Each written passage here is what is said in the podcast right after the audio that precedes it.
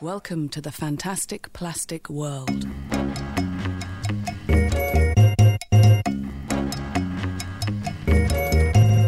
设计微颗粒和你聊聊一周设计圈。今天是六月九号，今天是设计微颗粒的第八期，设计蛋白粉的第三十二期。如果有收听我们节目的朋友都会知道，我们现在是有两档节目。那涉及微颗粒的话是属于近期新闻的一个精选，蛋白粉的话相对来说会更加聚焦某一个话题，大家可以根据自己的需要选择订阅。另外呢，现在微颗粒的节目暂时会在蛋白粉的平台和设计微颗粒自己的一个平台同时放出。当然，我们之后可能也会做一些整合和分类的工作。但是现在大家可以在蛋白粉底下同时收听到两档节目。嗯，微颗粒的更新频率，由于是新闻的话，它可能会更快一点，差不多是一点五周到一周的时候会更新一期。蛋白粉可能就会根据话题，个把月更新一次。对。好，那下面就进入这一期的微颗粒。这期的微颗粒的话，话题有点多，大概是有五个话题。这期的第一个话题呢，我们继上周两个，一个是微软的 Build 二零一七和 Google 的 I O 大会。那这一期我们整齐的队列也就迎来了苹果的 WWDC。这边会跟大家介绍一下 WWDC 上面发布的一些跟我们设计和生活相关的一些内容。第二条新闻是关于微信的，呃，为了更开放的公众号，微信做了一些小的改动。第三个新闻呢，和我们第一条新闻的苹果和微信都有一些关系，它就是纪念碑谷二的发行。纪念碑谷二呢，大家其实并不陌生，除了它视觉和故事的一些亮点之外，从纪念碑谷二的发行中间，我们还可以看到市场的选择和变化。第四个新闻是来自于运动品牌的，是关于阿迪最近邀请的代言人鹿晗和金小妹。我们从这个代言人的类型可以看出运动品牌市场风向的一些变化。第五条新闻是近期发生在我们身边的一些产品的品牌营销的常见套路，我们这边可以跟大家一起来聊一下。好，那下面就进入第一条新闻。首先，我为大家介绍一下苹果2017开发者大会的内容。苹果开发者大会的话，是其实是针对于一些开发者的一个会议，也就是提前公布新的操作系统、新的一些硬件，便在秋季新品发布的时候，这些开发者能做出适用于新系统或者新硬件的一些软件。本次开发者日的话，苹果介绍了四个。新的操作系统一个更新信息，然后三款新的硬件产品。因为就目前中国用户来说的话，可能了解最多的就是手机操作系统，所以大概介绍一下手机操作系统会有哪些比较有意思的一些更新。首先的话，手机在 iMessage 就是发送信息那个功能里面会增加了一个个人转账功能。也就是当你手机绑定 Apple Pay 之后，你可以通过 iMessage 这个发送短消息这种功能实现个人的一个转账。第二个的话，Siri 支持更多的翻译功能，可以帮你自动的中文转英文或者英文转中文，然后通过麦克风发出来。也是，也就是说，我们可以通过 Siri 直接跟外国人用不同语言来。嗯，对，其实相当于方便交流，然后方便你出国旅游的时候。买东西购物啊，这是很有意思的一个呃功能。嗯，iOS 十一的话，它提供了一个 AR 的一个开发工具包，方便开发者能够快速有效的开发出呃好用的 AR 的一些软件。在本次 iOS 十一更新中，对中国用户本地化也做了一些优化。嗯，例如说新增了一个二维码识别，然后直接用手机。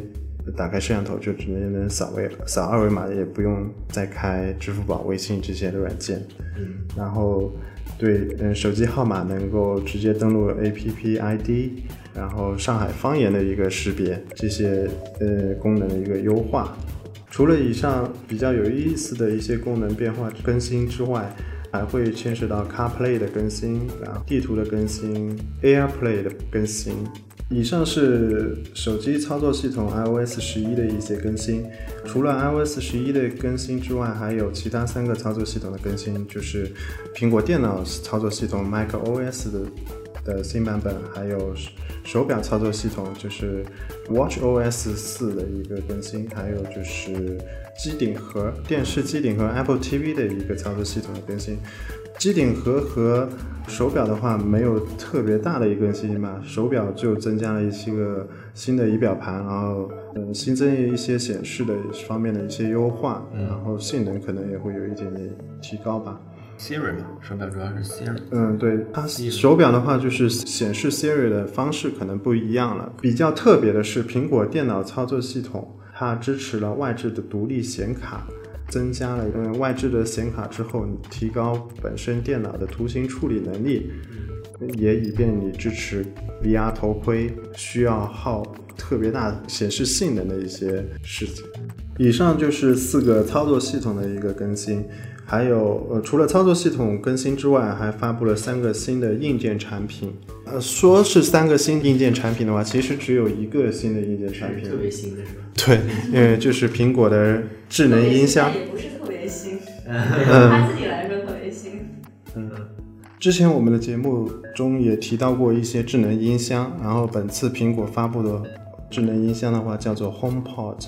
这个音箱的话，它内置了一个 Siri，还有 HomeKit 基础的一些应用，方便你控制家居设备啊，然后与 Siri 的一些交互。从官方的发布来说的话，着重于点的话，还是播放苹果音乐啊，这些 Siri 的基础操作。对智能家居的控制啊，或者说其他的一些智能操作方面，介绍的可能并不是特别多。我看介绍上说的是它内含八个扬声器，是吧？号称是能够放到哪都能放出好音乐的一个音响。嗯，对，呃，好像我我记得它有提供，就是说你如果有买了两个音箱，它就直接可以放置的位置之后出成环绕的一个双声道啊，或者说其他的一个环绕立体声这种感觉出来。除了嗯八个音箱之外，它还有六个麦克风，就是方便你收音的嘛，可以远距离的进行沟通，不必走进这个音箱再去跟它交互吧。嗯，但总体来说，其实也并不是很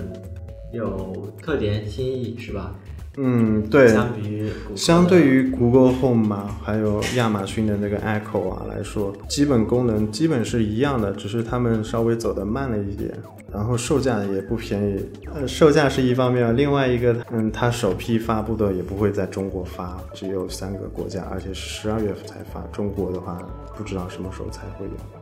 我觉得吧，音箱是其次，因为它通过音箱去操控一些智能设备才是关键。我们没有这些智能设备的话，光有音箱只是听听音乐，然后听听新闻，这种可能必要性也不是很足。如果你有其他配套的家庭智能的一些设备之后，通过音箱去控制这些设备，可能在现实的生活环境场景中才可能会有一定的作用吧。嗯，但是国内其实对于这些苹果智能设备其实并不是很多，是吧？有一部分吧，我所知的可能小米会比较多吧，因为小米也是部分支持吧。嗯，你所谓的支持是指 HomeKit 能够接入 HomeKit 啊？窗帘就可以吧？对，所以它是部分接入，就是对的，因为小米现在这方面可能做的会比较多一点吧。就布局上来说，我们其实感觉小米是最适合最适合在本土再推出一个这样的音箱。但是其实由于它以前的产品布局来说，或者说呃运营方式来说，它其实不单单是有自营嘛，还有第三方的一些厂家的合作，所以它的一些像这种智能设备沟通的机制啊，我感觉之前应该没有很统一，所以它也就导致了它现在应该迟迟没有推出的。对，嗯。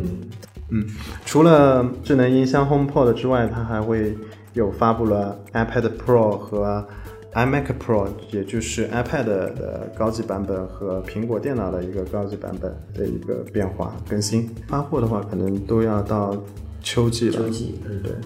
以上基本上就是本次苹果开发者大会所介绍一些新品的和新的 OS 的一些更新信息。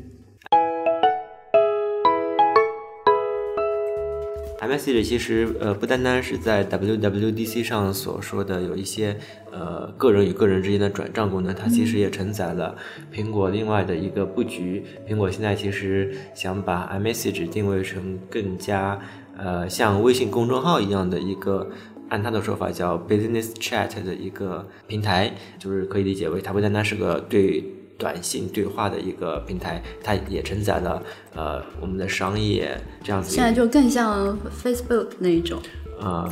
就很像微信公众号。当然，微信其实也是在不断的改变。嗯，就以微信的公众号为例，它最近添加了一个新的功能，就是给我们的微信公众号添加一个超链接的一个功能。呃，超链接对于我们的后台文章编辑来说是一个特别普通的一个功能，但是就这个特别普通的功能，在这个功能在没有被开放之前，它其实是只是少数人的一个特权。呃，少数人是指什么？就是拥有原生标签的一些公众号或者一些。特定的一些企业号这样子一个号才能够使用超级链接，而且它使用的超级链接也只能够链到你以前所发布过的一些文章，这就是它的一个现状。它现在开放了对于这个超链接功能做了一些修改，呃，做的是更开放了一些。呃，按他的说法是。现在是对所有的公众号开放，在图文消息中间插入全平台以群发文章链接。这句话很绕口啊，呃，大概可以理解为是两个要点。第一点就是关于对所有公众号都开放这个超链接的功能，就没有以前这种原生的一个限制。哪怕我现在以个人的形式注册了一个公众号，我也能够使用呃这个超链接功能。第二个要点就是这个超链接功能的范围，它不单单是以前我所发的文章，我现在可以使用到全平台已经群发过的文章的链接，都可以是这个超链接的一个地址。这个呃，这个就是两个改动嘛。然后我们可以通过这两个改动，可以看看以后有什么机遇。然后说到这一点的时候，让我想到最明显的一点就是我们前几天还说过那个咪蒙，他不是说他发表了新刊例嘛？他的新刊的内容不就是冠名，还有文末的二维码什么添加那种，对吧？就这种形式，就位置都已经是它的一个商业模式了。所以你可以看出，就是一旦我们这种。超链接开放，这显然也是一个非常直接而且非常有效的一种对导流量、对导用户的一个一个有效途径嘛。所以新的趋势就是互推的一个新的姿势，更方便，就是有了一种更加科学的一种互推方式。然后第二点呢，就是也可以把它想成，这其实也是一个新的一个商业入口嘛，就它可以把这个商超链接可以去进行一些贩卖，如果是大号的话啊，所以也就是超链接广告位。第三点呢。由于以前这个超链接功能太弱了，我们基本上微信公众号里面就不能做那种资料型的页面，就好比我这个是个专题，然后里面可能会包含到所有很多链接，然后来组成一些个像那种百科一样的这种一个页面去承载。然后现在我们就可以做这种类型，就是叫资料类型的文件夹，然后你这个公众号可能可以去做一些这样子一个内容的一个整理。差不多就是可以做这三个新的一个新的一个尝试吧，嗯，大概就可以这么理解。所以也可以从中看出，软件中呢，其实在慢慢变得越来越开放。但是正好结合到现在那个比较火的那个关闭炒作、低俗追星账号的一个什么事件，就是咪门不是也刚被禁言了嘛？在软件级别我们是越来越开放，但是在一些环境对，在一些环境上面在越来越变严。因为这个东西在咪门那个新刊例发表，一对比就变得非常明显。一方面是监管，比如说是完全开放的，给你更多的工具，然后它在有限的空间里面去尽量去商业化，然后现在是。呃，有限的空间给了你很大了啊，不也不叫很大，就是开放了一些，但是它却被禁言了。嗯，然后这个就是两个对我感觉矛盾会比较鲜明的一个一个点。嗯嗯。接下来我们来了解一下《纪念碑谷二》啊，呃，我们知道前段时间我们在朋友圈也看到了《纪念碑谷二》，其实已经在 App Store 上上线了。然后我们对它的关注呢，不单是因为一代里面很精彩的绘画风格和创意，呃，另外一个也是因为这次在六月六号苹果的 WWDC 上面，苹果和腾讯一起联合去推动了《纪念碑谷二》的一个发行啊。对于设计师来说，我们了解到《纪念碑谷》的游戏。可能是因为它的整个绘画风格其实是很独具一格的，我们也把它归类于艺术型的一个游戏啊，就不论是它的这种方块啊，还是它建筑结构之间的一个关系。嗯嗯，纪念碑谷二的话，你玩了吗？我简单玩了一下，但是没有通关。嗯，我为了做这期的 weekly 啊，我前两天就把它通了一下关啊，就就我整体看下来是这样。就二代的话，它嗯整个难度其实没有一代那么高。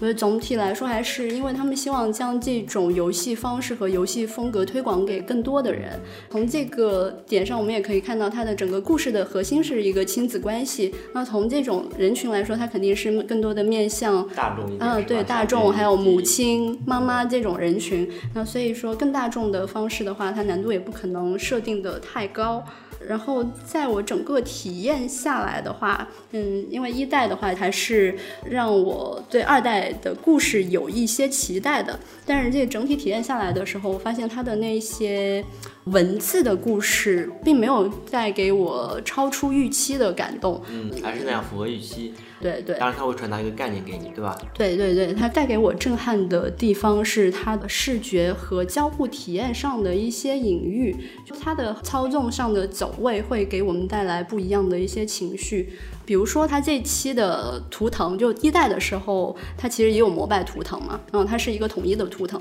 但这一期的图腾的话，它是自己可以去绘制的一个图腾。从这个角度来讲，它其实也能够看出它整个价值观可能会更偏向于忠于内心、忠于自己的这样子的一个方式。另外的有一些场景，我觉得还是挺好的，就像是我们之前腾讯做的那个 H 五。嗯，在推广的时候有一段小动画的演绎，大家可能也可以看到，它里面有一棵小树，小树的那个章节其实是在孩子操作的那个章节，呃，那棵小树的变化隐喻着孩子的成长，然后那棵小树的成长是通过阳光来操控的，阳光它是通过那个上下的一个滚轴，就给它更多的阳光，小树就可以长大，这样子的，就这样的一些画面里面，我们可以感受到它。视觉的有趣性，它可能无法通过文字去表达，但是它这种视觉带给我们的一种情绪。说到情绪啊，就最后一关是母子互动操作通关的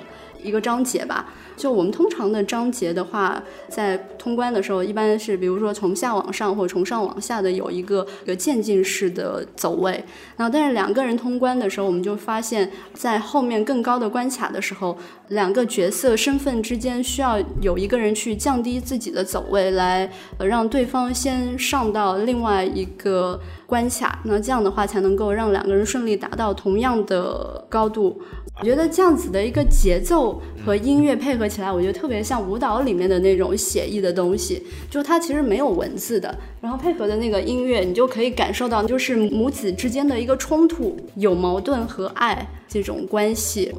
反正这个就是我体验下来的感受，可能每个人的角色代入感不一样。然后对于纪念碑谷这次题材的转化，我们可以看到，其实在一代的时候，它的整个故事线还是比较。个人的独立的寂寞的一种探索，然后二代的整个故事线是以母子关系为主要的一个故事线，那它的故事线就相对比较温情，那温情的这样子的一个风格接受度会更广的，大家更乐于去接受这样子的调性吧，所以这样的话也是有利于游戏的推广的，可以面向更多的一个人群，然后让更多的人看到这么一款艺术般的一个游戏吧。嗯嗯，就有这种感觉，像回到了一开始我们所说的，就是在第一座是个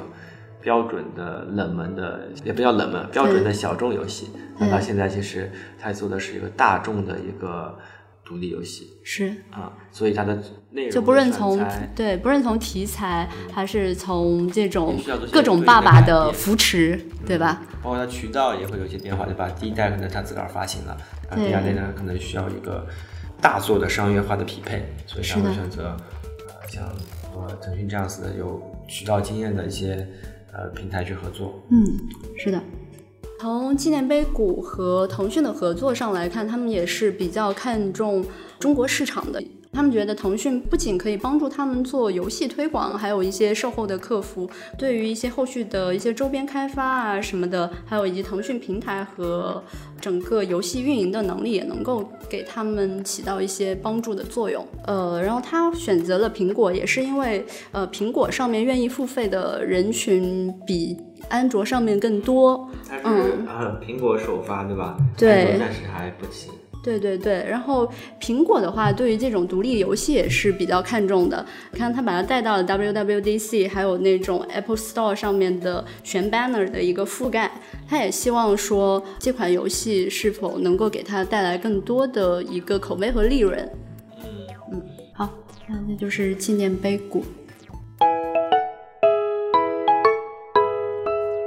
新闻呢是关于阿迪请代言人这个事儿，就是在继鹿晗之后，又有一位年轻的偶像明星叫做 Kendall Jenner 加入了阿迪的代言人团队。Kendall Jenner 呢，他其实是一个在 Instagram 上面拥有八千两百万粉丝的一个名媛，他同时也是一个模特。就从这个代言人身份上面，我们可以看到，不论是鹿晗还是 Kendall Jenner，他其实都是属于娱乐明星、时尚模特。对于一个运动品牌来说，代言人的选择上面也可以看到他对自己品牌未来的一个规划。如果对比阿迪和耐克两边的代言人，我们可以看出，就像耐克的话，他们基本上是就原来的，比如说足球线、篮球线、网球线、跑鞋线，他们请的代言人基本上都是属于体育明星。阿迪的话，在这种基础的体育品类上面，还增加了一个三叶草。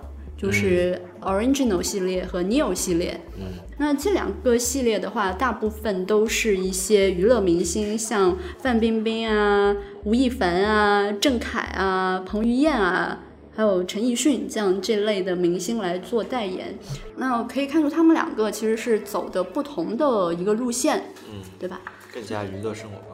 对对对，就耐克的策略，如果就以鞋的技术来说的话，它是希望通过专业运动的号召力来影响普通的一个消费者。就耐克的话，在篮球鞋上不是包装出了之前的乔丹啊、科比啊这些的明星大腕，他是希望通过这种球星或者说体育明星来给普通消费者一种运动精英的感觉。但是阿迪的话，在近几年请代言人的这个方向和对自己品类的构架来说，他们更多的是在走这种网红快销的方式来营销自己的体育用品嘛。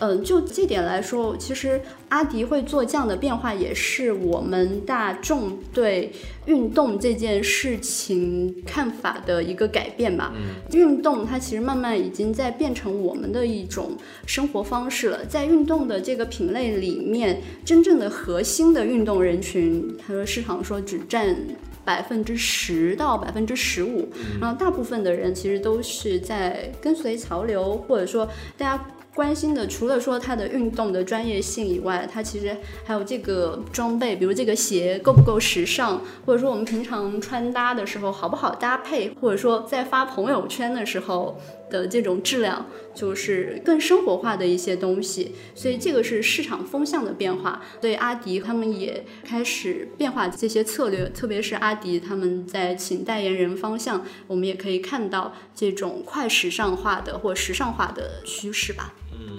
嗯，不过从本质上来讲，这两种理念没有说哪个好哪个坏了，只是说看消费者更青睐哪一种生活方式吧。嗯，比如说给你一个课题，嗯，你在做一个包装体育类产品的一个提案上面，嗯，不说明年，就是这一段时间你会如何去做这个包装？我相信。如果我们不在这个生活环境里面，嗯，大家肯定就会想，我们肯定要做的很专业，而不会去想，哎，我们会去请一对这样子一个和体育完全没有关系的一些明星去做，而且我们也不能感受到中间的一个关系链。为什么我们请这些娱乐化的明星，反而会给你这个体育类的一个品牌增加一些更大的一个消费人群？嗯，我觉得跟我们整个中国现状的市场有关系，市场选择。最后，我们再来看一下最近一段时间里面，我们身边可能能看到的一些比较能够给人留下印象的一些品牌营销案例吧。最近给我一印象最深的还是芝麻信用。芝麻信用在趁儿童节期间，在上海地铁投放的一波口吃型广告，大家可能也都看过，就是去医院排排排排排排排排排什么队。租房付付付付付付付付什么押金，就是这种把一个字拉得很长，在当时地铁里面还是吸引了大多数人的一个目光吧。嗯，这个我把它称为一类啊，这种一类其实它是可以理解为叫网易音乐文案型那个案例出来之后的一些靠文案去打动类型的一些延展。嗯，当然中间也有一些像那个上次那个知乎体，是不是？嗯，就像这个语言内容上没有什么新意的话，就在视觉上强化它。关注到这段文字的时候，是关注到它有一个连续的视觉效果。但主体他们统一的地方就是一样的地方，还是就是主要是靠文字。对对。但但后面文字已经变成了一开始从对一开始从文字的意思到变成了文字的图形。嗯。但是这一波就是小潮流，就是靠靠文字这个点再去做一些延展，然后这个差不多可以算成是近期的一种流派嘛。嗯。另外一种还有个很火的就是天猫和奥利奥在品牌日所做的那个奥利奥的一个音乐盒。嗯。呃，然后。那个我不知道大家看过那个介绍没有啊？大家可以去搜一下天猫奥利奥。我我看到那条新闻的时候，直接上天猫点已经断货了。那是已经晚了。那你看到是总结文，你看到不是那个预售的那个值得买上那个推荐文。然后这个也算是一种类型，当然这个类型走的可能是比较传统，走的那种品牌整合。但这一品类来说，感觉天猫在这一系列做的一直是不错的，就是它的整合能力很强。嗯嗯，它会。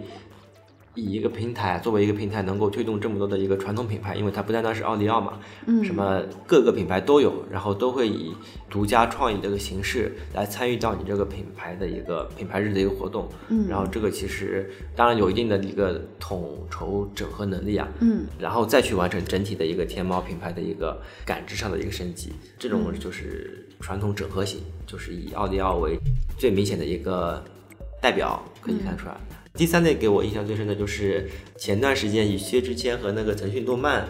为起点，对吧？呃，围绕像这种搞怪卖傻，继续再疯下去。对，然后为流派的那种薛之谦流派，但不一定是指他啊，但是可以把他理解为是一种这种类型的一个流派。以前的话，我感觉他只是有点在卖乖啊卖傻，但是这一次我会感觉这个结合会稍微合理和。冷咖啡对，能有看点，就是那个薛之谦和那肯德基冷咖啡，它有一个那种语调在里面，嗯，你会感觉，哎，这个好像除了在消费他自己之外，能够有一些形式上的契合，就是你会感觉，哎，这个好像更加符合二次元的说话习惯一点。大家也可以搜一下那个薛之谦冷咖啡，应该就能够看到他和肯德基做的最新的广告。然后这个就是。近期品牌营销里面常见的几个案例所引申出来的三种套路吧。嗯。嗯这期节目就是这样。这期节目呢，我们主要讲了五个方面的内容。第一个呢是苹果在 WWDC 上面发布的一些新的内容，除了 OS 系统的渐进式更新之外，HomePod 也是一个新的亮点，未来我们也可以继续关注。第二条新闻呢是关于微信对公众号的一些更新。我们一方面可以看到微信对于公众号上面功能的更加开放，另外一个方面我们也可以看到，呃，中国网信办对于信息发布更加严格的一个监管。第三条新闻呢，我们讲了一下纪念碑谷从一个小众游戏到一个大众游戏的转变。第四点呢，就是关于我们从阿迪请了 Kendall Jenner 这个模特这个事情上，可以看出阿迪和耐克对于体育这个词的一个不同的理解。阿迪可能会更加偏向于生活时尚上面去包装这个体育这个关键词。